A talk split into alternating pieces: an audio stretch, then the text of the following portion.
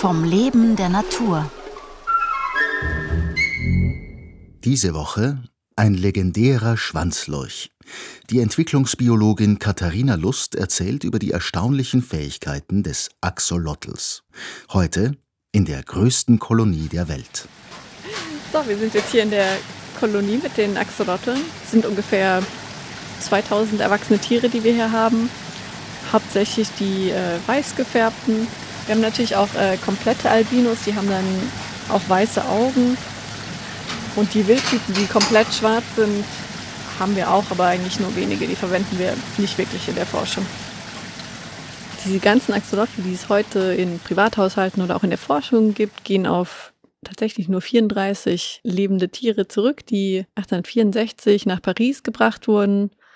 Und später hat ein Forscher, Dumeril hieß er, sechs von diesen Tieren genommen und hat die gezüchtet und hat gesehen, die pflanzen sich fort und hat dann alle diese Nachkommen an ganz viele Leute in Europa verteilt.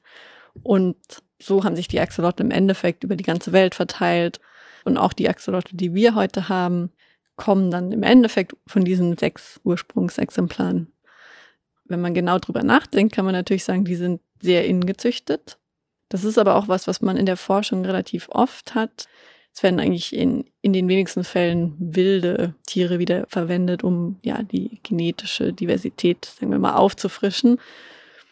Im Fall vom Axolotl geht es natürlich gar nicht, weil ja, wie gesagt, Axolotl in der Wildbahn bedroht sind. Das heißt, sie sind sehr stark geschützt.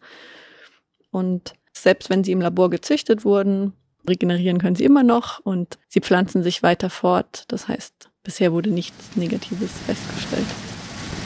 Also hier unten sieht man jetzt die frisch gelegten Axolotl-Eier. Sind relativ groß, deswegen wurden sie auch in der Embryonalforschung verwendet. Die sind alle so verbunden über diesen Jelly. Das ist auch cool, das sind die Albino-Eier, die sind dann ganz weiß. Also Albinos sind dann wirklich, die haben dann auch gar keine Pigmentierung. Ja, sehen aus wie kleine Geister. Und hier nebendran sieht man ein paar, die sind jetzt schon ein bisschen älter, ein paar Tage älter. Da sieht man, da bildet sich schon der Kopfbereich ähm, raus. Und wenn sie dann geschlüpft sind, sind sie so ungefähr ein Zentimeter groß. Man sieht schon, dass sie durchsichtig sind. Also man sieht hier zum Beispiel das Gehirn durchscheinen, also da, wo es so dunkel ist. Das ist die Pigmentierung des Gehirns. Das heißt, im Endeffekt kann man da auch so im lebenden Tier einfach reinschauen. Und ja, werden sie im Endeffekt eigentlich nur älter und größer und wachsen und essen. Axolotl sind eigentlich relativ robust. Das Einzige, was wichtig ist, ist, dass die Temperaturen des Wassers so ungefähr 18 Grad haben. Sie werden relativ groß, also bis zu 35 Zentimeter lang. Das heißt, ein Aquarium sollte auch genug Platz haben. Wenn sie klein sind, bekommen sie Artemien. Das sind so kleine Krebse. Die sind lebend, das heißt, da jagen sie auch und fangen die.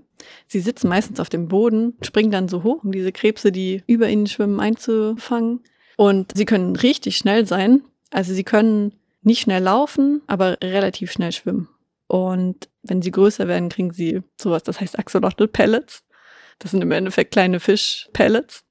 Und ich glaube, manche Leute in, in Privathaushalten füttern auch Würmer, also lebende Würmer. Das machen wir jetzt zum Beispiel im Labor nicht. Also bei uns kriegen sie entweder diese kleinen Krebschen oder die Pellets. Und sie mögen eher alleine leben. Also sie treffen sich eigentlich nur gerne zur Paarung, aber ansonsten mögen sie ihre Artgenossen nicht so sehr. Und wenn sie zu wenig Nahrung kriegen, dann ähm, beginnen sie was, was eigentlich relativ selten ist bei Tieren, ist Kannibalismus. Also sie fangen an, sich gegenseitig zu beißen. Da werden schon mal die Beine abgebissen und verspeist oder auch kleinere Axolotl von größeren komplett aufgefressen. Deswegen sollte man sie auch eher dann einzeln halten. Je größer sie werden, desto häufiger kommt das auch vor. Morgen um 5 vor 9 Weltmeister der Regeneration